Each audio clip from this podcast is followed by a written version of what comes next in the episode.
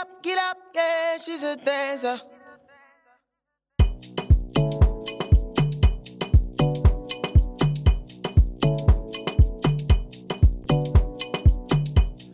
Hallo ihr Lieben, willkommen zurück zu Split, der Tanzpodcast mit mir, Aisha und der lieben Leila. Heute mit dem zweiten Teil von dem Interview mit Ludwig Mond. Falls ihr euch den ersten Teil noch nicht angehört habt von letzter Woche, hört gerne mal rein. Da stellt er sich kurz vor, erzählt ein bisschen von seinem Leben als Tänzer und auch andere äh, spannende Themen werden besprochen. Und wir wollen euch nicht weiter vorenthalten, deswegen los geht's.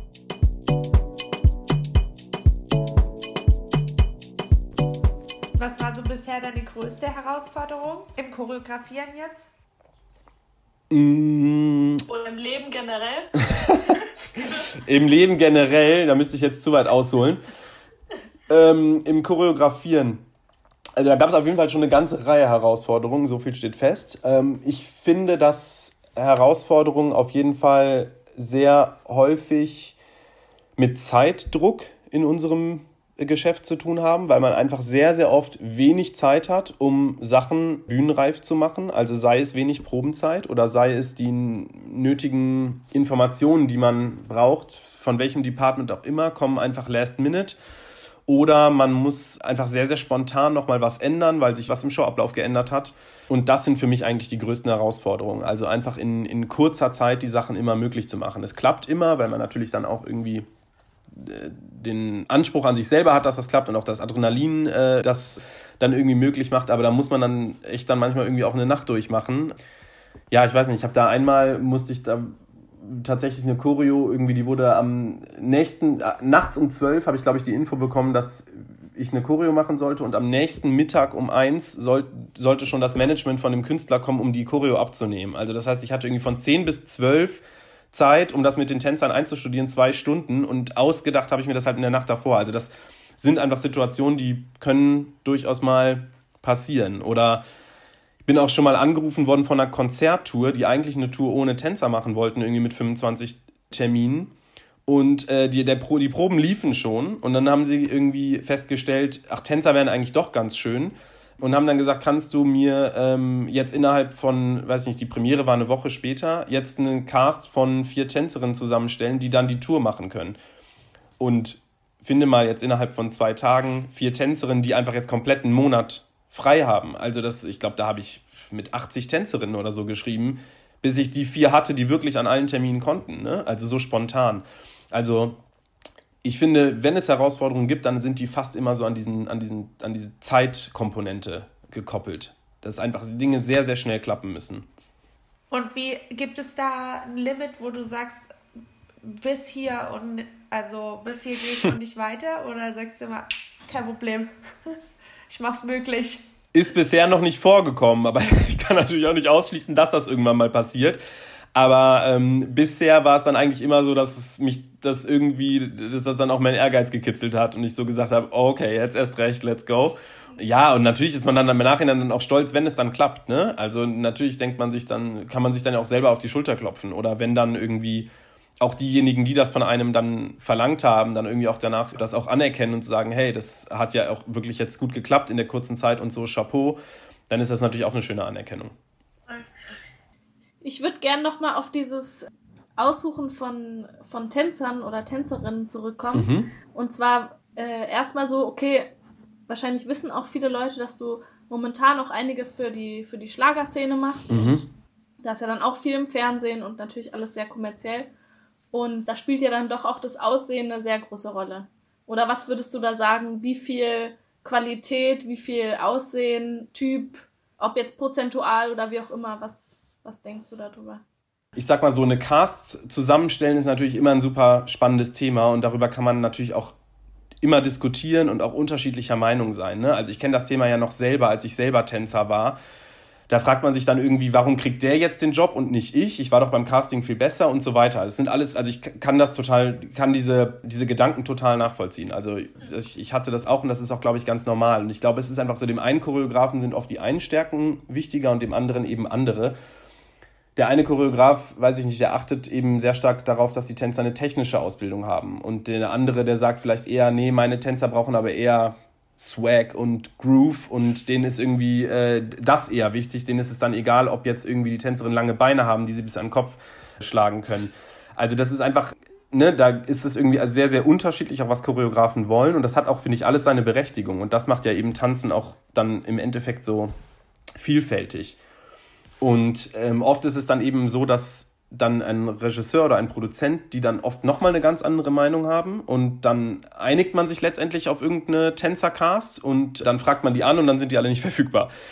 Und dann geht das ganze Spiel wieder von vorne los. Also das ist äh, ja einfach irgendwie so, da können einfach so unterschiedliche Meinungen aufeinander prallen und dann, oder man hat irgendwelche gefunden und dann kommt plötzlich ein Management von einem Sänger äh, und sagt, wir wollen aber keine Blondinen dabei haben, weil unsere Sängerin ist schon blond und die soll herausstechen. Das heißt, sowas kann natürlich dann auch irgendwie schon wieder ähm, ausschlaggebend sein. Es gibt eben Projekte, da hat man völlig freie Wahl, da kann, kann man das selber entscheiden und da mischt sich eigentlich niemand ein. Dann gibt es Projekte, da mache ich einen Vorschlag und der Kunde oder mehrere Vorschläge und der Kunde sucht letztendlich aus. Oder man entscheidet zusammen als Kreativteam, also der Regisseur mit dem Choreografen, mit dem zum Beispiel musikalischen Leiter, jetzt im, im Musical-Bereich.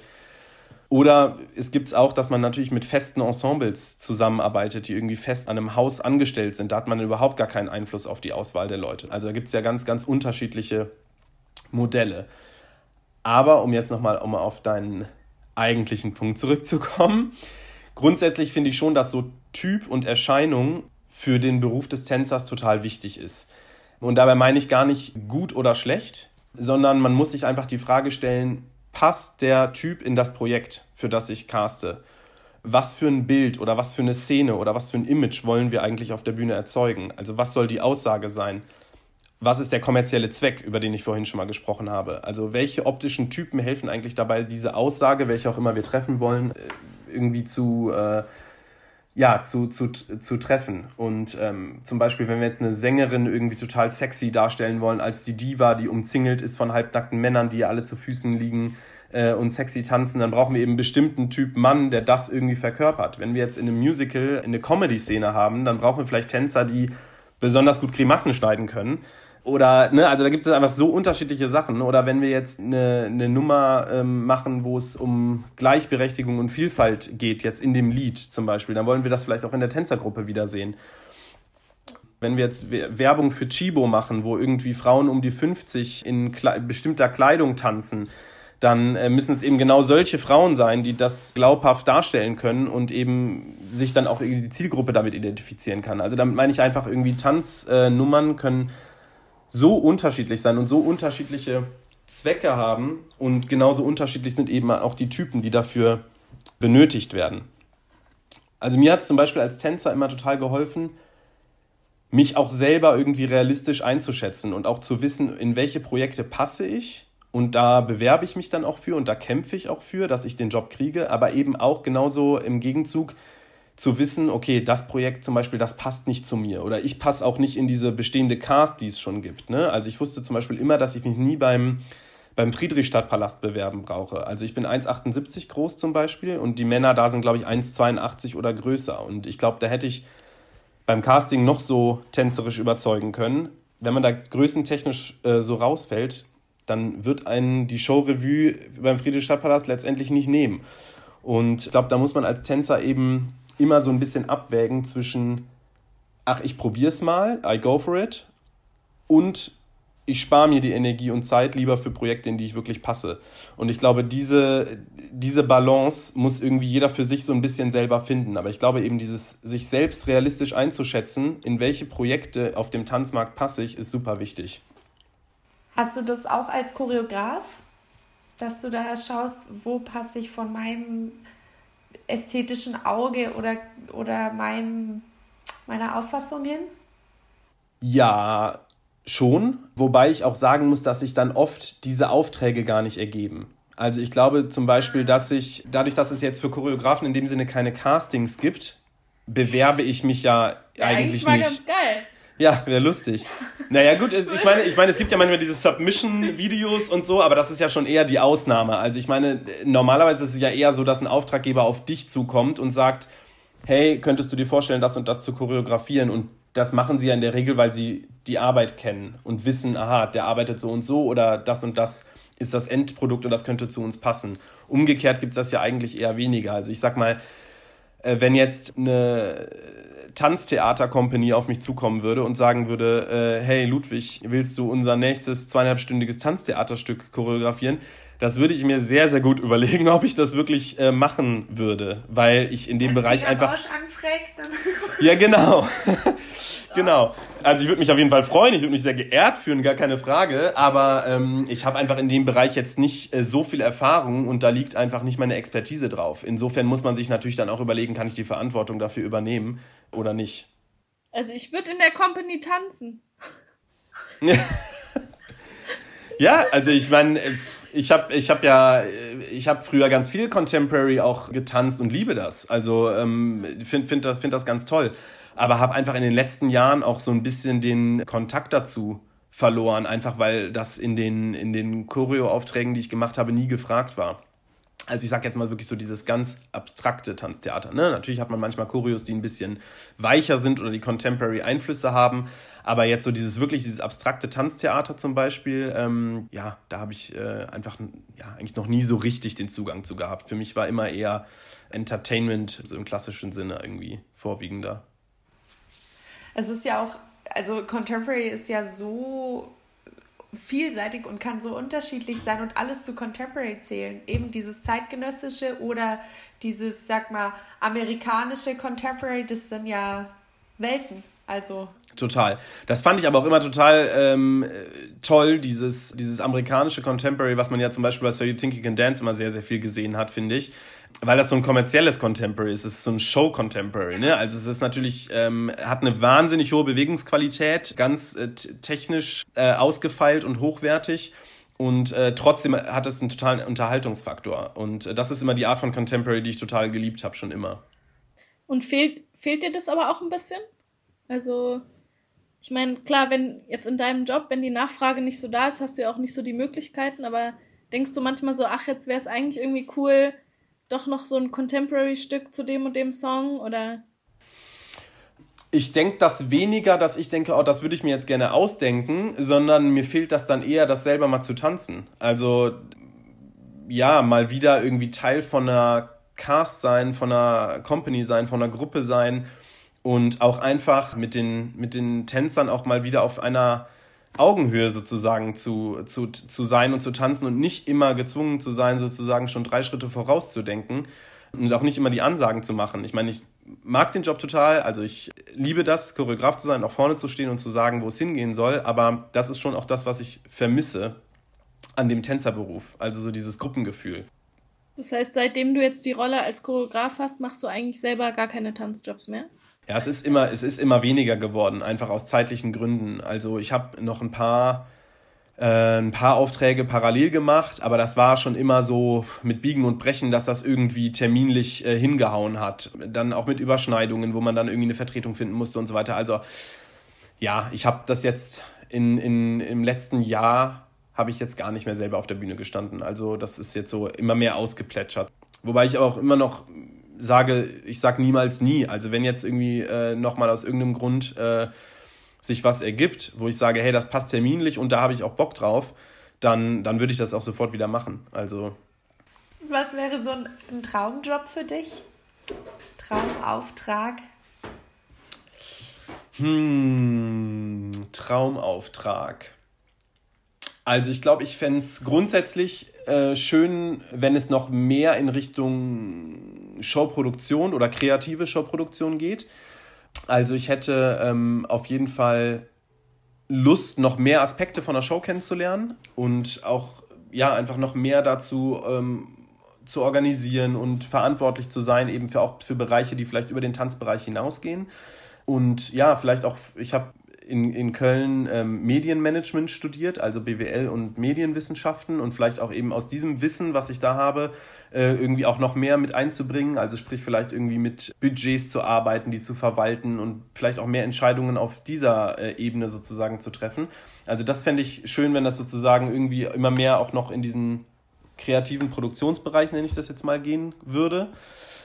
das würde ich jetzt mal so sagen. Das wäre ein Traum, wenn das irgendwann sich sozusagen in die Richtung entwickeln würde. Ja, ich habe noch mal eine Frage so zu, zu der Zusammenarbeit mit deinem Cast, weil ja dadurch, dass du vorher als Tänzer gearbeitet hast, auch viele Tänzer wahrscheinlich, die du, die du buchst, noch von vorher kennst. Ja, voll. Wie ist da für dich die Zusammenarbeit mit so privat, aber gleichzeitig bist du Choreograf, Ansagen machen? Ist das eine Herausforderung oder sagst du, nee, eigentlich voll geil, mit Leuten zu arbeiten, die du gut kennst? Also ich weiß noch, als ich damals angefangen habe mit dem Job und dann Leute gebucht habe, die ich eben auch schon vorher aus der Tänzerzeit kannte und die damals sozusagen auch einfach Kollegen waren, da hatte ich damals tatsächlich auch ein bisschen Schiss und dachte so, okay, wie nehmen die das an und machen die das alles mit? Aber ich muss sagen, dass ich da extrem positiv überrascht war von allen. Also ich habe generell so wenig schlechte Erfahrungen gemacht mit dem, wie mir die Tänzer gegenübergetreten sind. Also das war immer, waren immer sehr, sehr positive Erfahrungen bei den Proben und ich hab, empfinde die eigentlich auch fast immer als sehr hart arbeitend und ähm, mit mir auch an einem Strang ziehend. Da muss ich sagen, und dass, dass wir das immer trennen konnten. Also, dass mit den Leuten auch sozusagen außerhalb vom Job einfach befreundet bin, ganz normal, und ähm, dann trotzdem auf dem Job dann halt eben sozusagen diese Chefrolle, wenn man so will, irgendwie übernehme. Ich habe nicht das Gefühl, dass das auf Schwierigkeiten stößt. Und also hast du dann auch das Gefühl, gerade bei so Jobs, hast du dann auch die Möglichkeit, trotzdem private Momente mit denen zu haben? Oder ist es dann wirklich eher so, okay, jetzt ist jeder so in seiner Rolle? Ich glaube, die gäbe es eigentlich. Und wenn man dann mal irgendwie an der Bar sitzt oder so, dann abends nach einem Probentag, dann kommt das manchmal auch so ein bisschen durch. Aber ich bin oft einfach dann auch so in meinem Film und so in den Gedanken versunken und so schon mit den Gedanken bei morgen und übermorgen, was da alles passieren muss, dass das mir dann manchmal schwerfällt, da auch einfach so loszulassen oder so ähm, äh, dann irgendwie plötzlich wieder so total kumpelhaft zu sein. Das passiert dann meistens immer erst, wenn die Show vorbei ist. da bin ich dann auch wieder gelöst und habe meinen Job erledigt und dann kann man auch wieder irgendwie zur, zur freundschaftlichen Normalität zurückkehren sozusagen. Und wenn du jetzt deinem elfjährigen Selbst eine Erkenntnis mit an die Hand geben könntest, wenn du etwas teilen könntest, eine Erfahrung, mhm. was würdest du dir selbst sagen? Oh mein Gott, das klingt fast so, als würde ich äh, jetzt schon meine Memoiren verfassen. ich, hoffe, ich hoffe, soweit ist es noch nicht. Ähm, also ich glaube, was, was ich irgendwie wichtig finde oder als Erkenntnis auf jeden Fall mitnehme, ist dieses, äh, was ich vorhin auch schon gesagt habe, ist so dieses sich selbst einschätzen können. Ich glaube, das ist irgendwie eine total wichtige Eigenschaft. Also, dass man irgendwie wirklich von sich weiß, was kann ich besonders gut, aber eben genauso auch, was kann ich nicht so gut oder was können andere einfach besser als ich und was kann ich noch lernen und was kann ich vielleicht auch nicht mehr aufholen. Ja, also wofür was hätte ich einfach schon, weiß ich nicht, viel, viel früher anfangen müssen oder so, um dann noch auf ein Profi-Level zu kommen. Und ich glaube, so dieser Mix aus diesen ganzen Antworten, ich glaube, sich daraus irgendwie Ziele zu setzen, die, die realistisch sind, also die man erreichen kann, aber die trotzdem Ziele sind, für die man arbeiten muss. Ich glaube, das ist, äh, ist irgendwie ähm, ein guter Weg, durch diesen Beruf zu kommen. Und ähm, ja, eben auch irgendwie in diesem, in diesem, ähm, beim Erreichen dieser Ziele eben auch nicht so viel dem Zufall zu überlassen, sondern ähm, für Situationen gewappnet zu sein, auf die vorbereitet zu sein, die auf einen zukommen können und ja, genau. Noch was vielleicht, vielleicht auch vielseitig sein. Also ich glaube, das ist was, wenn ich jetzt tatsächlich irgendwie zu, zu meinem ähm, elfjährigen Ich, wie du gerade gesagt hast, äh, reden würde, dann würde ich tatsächlich sagen, sei nicht engstirnig mit irgendwas, sondern geh immer möglichst offen an alle Herausforderungen, die sich stellen, ran. Also äh, sag nicht irgendwie, das kann ich nicht oder das will ich nicht, sondern nimm Herausforderungen eigentlich immer an. Ähm, man ist in unserem Beruf immer mit unbekannten Situationen oder unbekannten Leuten oder Genres oder Musikgenres oder weiß ich nicht was konfrontiert. Und ich glaube, wenn man an diese Sachen immer offen herangeht, dann äh, kann man an diesen Herausforderungen einfach auch wachsen und auch über sich hinaus wachsen. Und dadurch auch einfach eine gewisse Vielfältigkeit und Vielseitigkeit erlernen und ja, dann auch für künftige Projekte auch von diesen Erfahrungen zehren. Schön. Sehr schön. ja, ähm, ich würde trotzdem gern auch noch mal kurz über Schlager mit dir reden. Sehr gerne. Weil das ja doch einfach eine Riesenbranche ist und ich habe auch das Gefühl, es wird immer mehr und ähm, auch einige, einige kommerzielle Jobs sind einfach mittlerweile irgendwie mit Schlager verbunden. Aber ich muss auch sagen, das ist gar nicht so neu. Also ich habe zum Beispiel auch, als ich als Tänzer gearbeitet habe, waren auch schon wahnsinnig viele Jobs im, im Schlagerbereich. Also ich habe auch schon für diese ganzen Schlagersänger und Sängerinnen, für die ich ähm, jetzt eben hauptsächlich choreografiere, für die meisten von denen habe ich auch schon als, als Tänzer damals äh, gearbeitet. Also das, äh, das war auch, oder zumindest bei mir, ich, ich bin vielleicht auch in diesem Feld so gelandet, aber das war bei mir auch als Tänzer schon sehr, sehr viel. Also das ist jetzt schon wirklich schon seit einigen Jahren auch, dass äh, die Branche, glaube ich, boomt, ja. ja. Ja, ich bin wahrscheinlich auch nochmal eine andere Generation, da war das am Anfang wahrscheinlich noch nicht so. Ja, ein paar Jahre unterscheiden uns, ja. ja, wie, wie ist es für dich? Also auch vielleicht mal den ein oder anderen Song nicht so zu fühlen, aber trotzdem die Choreo dafür zu machen und ein gutes kreatives Konzept dafür zu kreieren. Ähm, ja. Ja, ich glaube, ähm, Schlager ist abwechslungsreicher, als man denkt. Also ich glaube, viele Leute denken irgendwie direkt an so Mallorca-Lieder oder sowas ehrlich gesagt, wenn man sich mit dem Thema so sehr auseinandersetzt, wie ich es nun mal tue, dann merkt man doch, wie extrem unterschiedlich eigentlich die Lieder sind. Und ähm, die geben einem dann eben auch einen unterschiedlichen äh, kreativen Input. Ne? Und natürlich ist das so, dass man Lieder hat, die einen äh, mehr reizen und Lieder, die einen weniger reizen. Ähm, aber ich glaube ehrlich gesagt, das ist in, je, in jedem äh, Tanzbereich so. Also ich würde das jetzt gar nicht so sehr auf, auf, auf Schlager reduzieren. Das heißt, hat man immer. Ähm, genau, und natürlich ist es dann so, dass manche äh, Choreos einem so von der Hand gehen und die sind nach, weiß ich nicht, ein, zwei Stunden fertig. Und an anderen beißt man sich irgendwie die Zähne aus und geht, setzt sich am nächsten Tag nochmal dran und ist immer noch nicht zufrieden und nochmal und ändert nochmal hin und her, weil man irgendwie so den Zugang nicht hat. Aber ich glaube, das ist ja norm normal und wie gesagt, glaube ich auch in jedem Tanzbereich wahrscheinlich so. Und ich muss auch sagen, dass ich mich mit meinem Arbeitsmaterial sozusagen der Musik eigentlich schon immer sehr gut anfreunden konnte. Also ich war jetzt noch nie so, dass ich gesagt habe, ich, also jetzt zum Beispiel privat, ich höre nur die oder die Musik. Also ich habe schon immer sehr, sehr ähm, querbeet gehört und konnte mich schon immer auch mit allen Musikarten anfreunden. Und das ist jetzt eigentlich auch beim, beim Arbeiten so. Also wenn mir was vorgelegt wird, ich stelle mir gar nicht die Frage, finde ich das jetzt irgendwie schön oder finde ich das jetzt irgendwie doof, sondern das ist einfach sozusagen dann mein Arbeitsmaterial, es ist mein, mein Job, da jetzt sozusagen was zu, zu äh, erfinden und äh, das ist jetzt für mich dann keine Qual, auch wenn ich das Lied jetzt nicht unbedingt direkt privat anmachen würde. Also das gehört für mich einfach zu dem Job dazu. Genauso wie ich als Tänzer ja auch schon so oft zu Liedern tanzen musste, zu denen ich jetzt vielleicht nicht direkt den Zugang hatte. Ne? Also das, das kennt man ja auch als, als Tänzer genauso.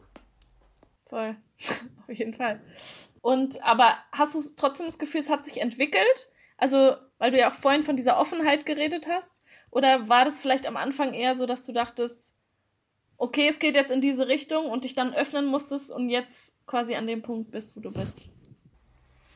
Mm, also e-, ehrlich gesagt bin ich von Anfang an da super offen dran gegangen. Also ich hatte da von Anfang an keine, keine ähm, Vorurteile oder irgendwas, wo ich irgendwie so dachte, oh, Schlager oder sowas. Weil wie gesagt, ich habe auch als Tänzer schon so viel da in dem Bereich gearbeitet und habe da irgendwelche Schlagerkonzerte irgendwie als Tänzer sozusagen schon gemacht, sodass ich damit eigentlich total vertraut war mit dem Beruf und auch mit dieser, mit dieser Musik und mir das gar nicht so fremd war, sozusagen. Also ich habe auch schon, ich komme ja aus Bonn und habe dann ja danach ein paar Jahre in Köln gewohnt. Da feiert man ja auch bekanntlicherweise Karneval. Jetzt darf man natürlich Karnevalsmusik und Schlager nicht ganz gleichstellen, da, sonst kriegt man Ärger. Aber ähm, natürlich geht das, geht das in eine ähnliche Richtung. Ne? Das hat auch dieses Mitsingen und deutsche Texte und es geht um Liebe und Leidenschaft. Und insofern war mir das irgendwie noch nie so ganz fremd. Also das ganze Genre, ja. Wie ist es denn für dich als Tänzerin im Schlager, Aisha? Erzähl du doch mal.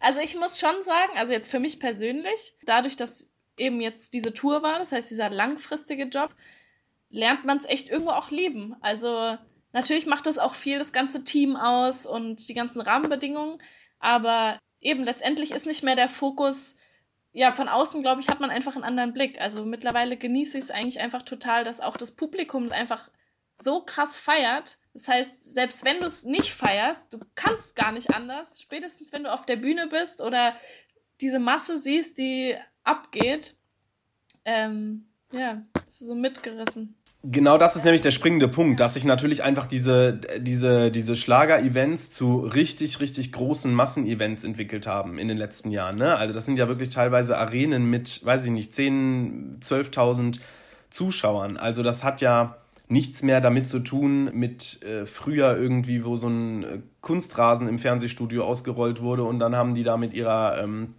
äh, Ziehharmonika da irgendwie äh, Volksmusik gemacht. Also das sind, sind ja, das hat sich ja so sehr in den letzten 20 Jahren verändert, diese ganze Branche und diese ganzen, diese ganzen Events. Äh, und ich glaube, ganz, ganz viele Leute verbinden eben noch dieses Bild von früher mit Schlager. Die denken, das ist Musik für alte Leute, aber wenn man mal auf die Konzerte geht, sind die halt alle jung. Also das heißt, da, da hat sich einfach so viel getan, was einfach viele Leute, glaube ich, auch noch nicht wissen und dadurch auch noch so dieses alte Image damit in Verbindung bringen. Das ist natürlich alles Geschmackssache. Also das ist ja auch ganz klar. Also ähm, im Endeffekt gibt es genug Leute, die das äh, hören wollen, die das äh, sich die Konzerte angucken wollen, die Eintrittskarten kaufen, die die Fernsehsendung einschalten und in dem Moment, wo es große Massen an Menschen gibt, die das wollen, hat es auch seine Rechtfertigung sozusagen, ne? Ja, genau.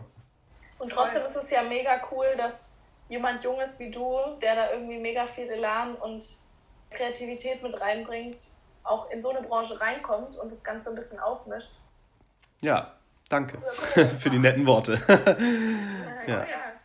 Hast du, gibt es tänzerisch noch einen Ort, außer jetzt, ähm, der nicht auf amerikanischem Boden ist, wo du gerne mal noch hingehen würdest, vielleicht? Ähm, zum Trainieren, oder was meinst du? Yep. Ähm, genau. Naja, also es gibt natürlich die, wo, wo ich sozusagen schon gewesen bin, so die Hotspots. Also ich sag jetzt mal ähm, London und Amsterdam natürlich, ne?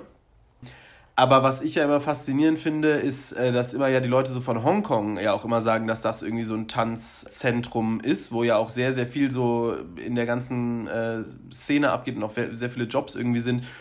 Äh, das fände ich durchaus mal interessant, mir das einfach mal anzugucken.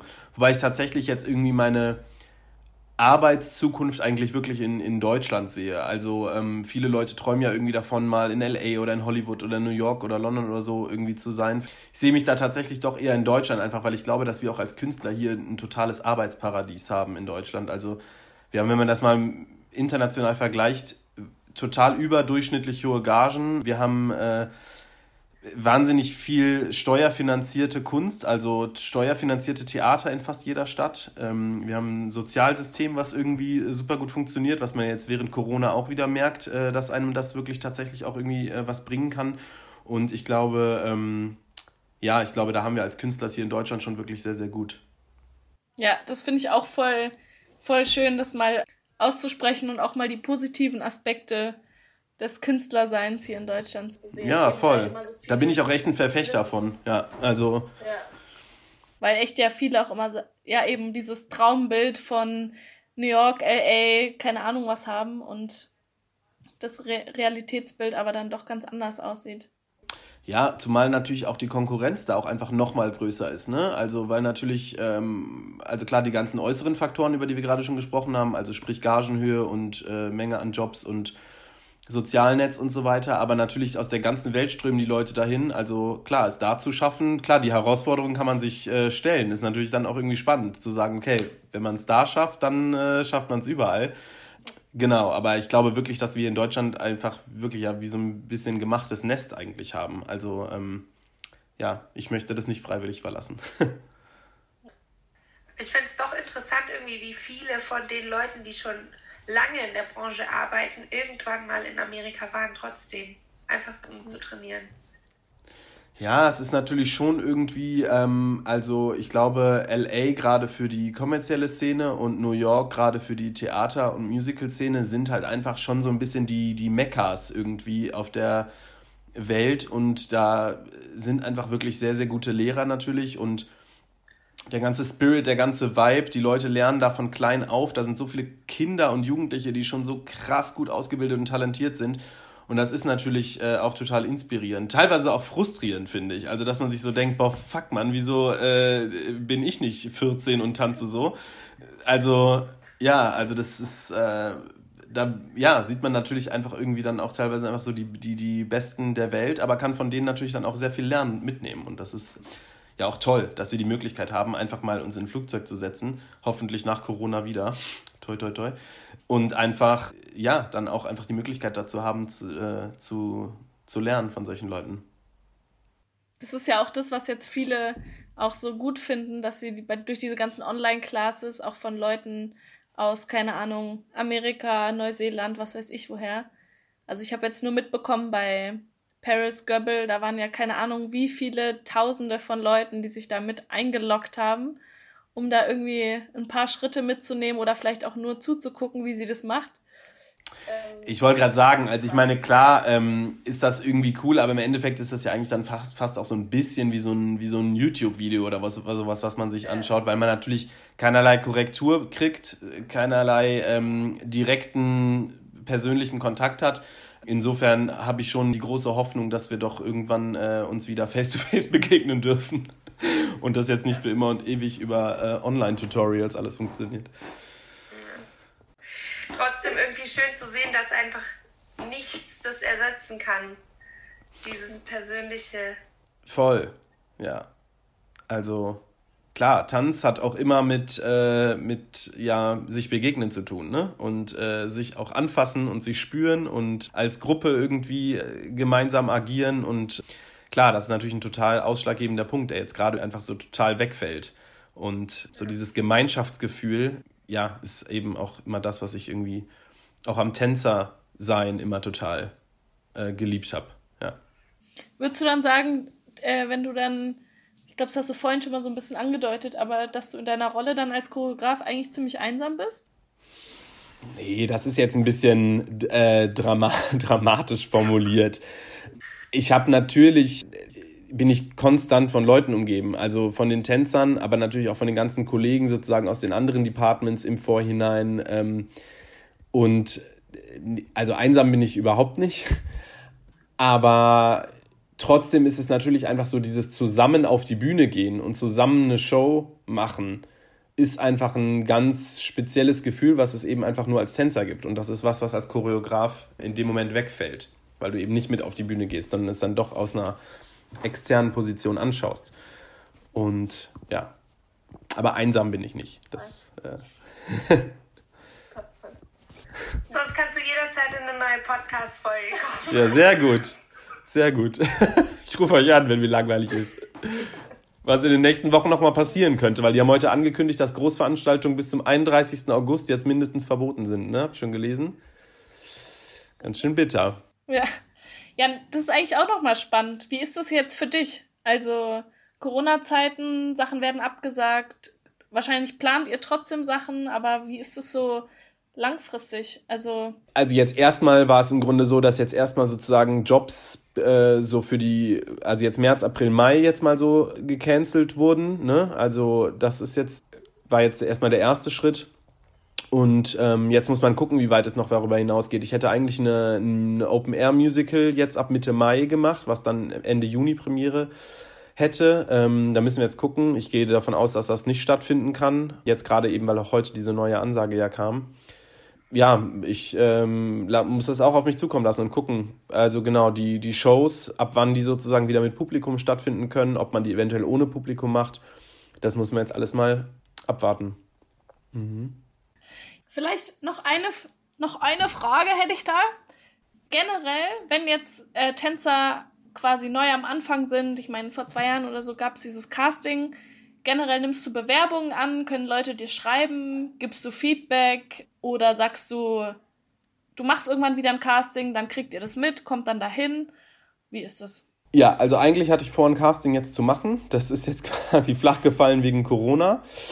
Genau, also das heißt, das konnte jetzt erstmal nicht stattfinden, aber generell habe ich das auf dem Schirm, auf jeden Fall bald mal wieder ein Casting zu veranstalten. Äh, grundsätzlich kann man mir immer äh, Bewerbungsunterlagen schicken, sehr gerne. Also ich nehme die einfach per Mail an oder über mein Kontaktformular von der Homepage oder so. Also das äh, kann man jederzeit auf jeden Fall machen.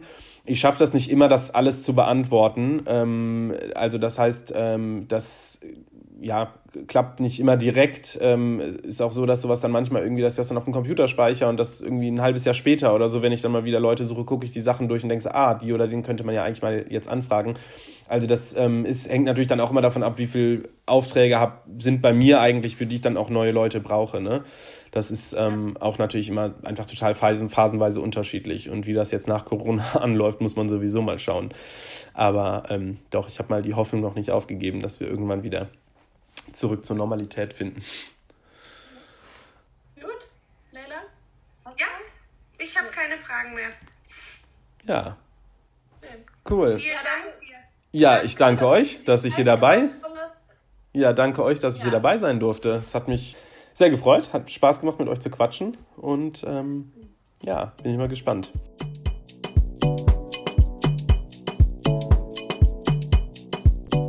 So, das war der zweite Teil von dem spannenden Interview. Und ja, auch wir hoffen, dass es bald wieder zurück in die Normalität geht. Denn wir haben Bock, wieder zu trainieren, Tanzjobs zu machen und einfach viel Yes. zu kreieren. Und es ist einfach doch ein bisschen eingeschränkt natürlich durch Corona für uns alle. Voll. Gemeinsam zu tanzen, das kann einfach nichts ersetzen. Ja, und äh, folgt uns gerne auf Instagram oder lasst ein Like auf unserer Facebook-Seite Split der Tanzpodcast auf beiden Portalen.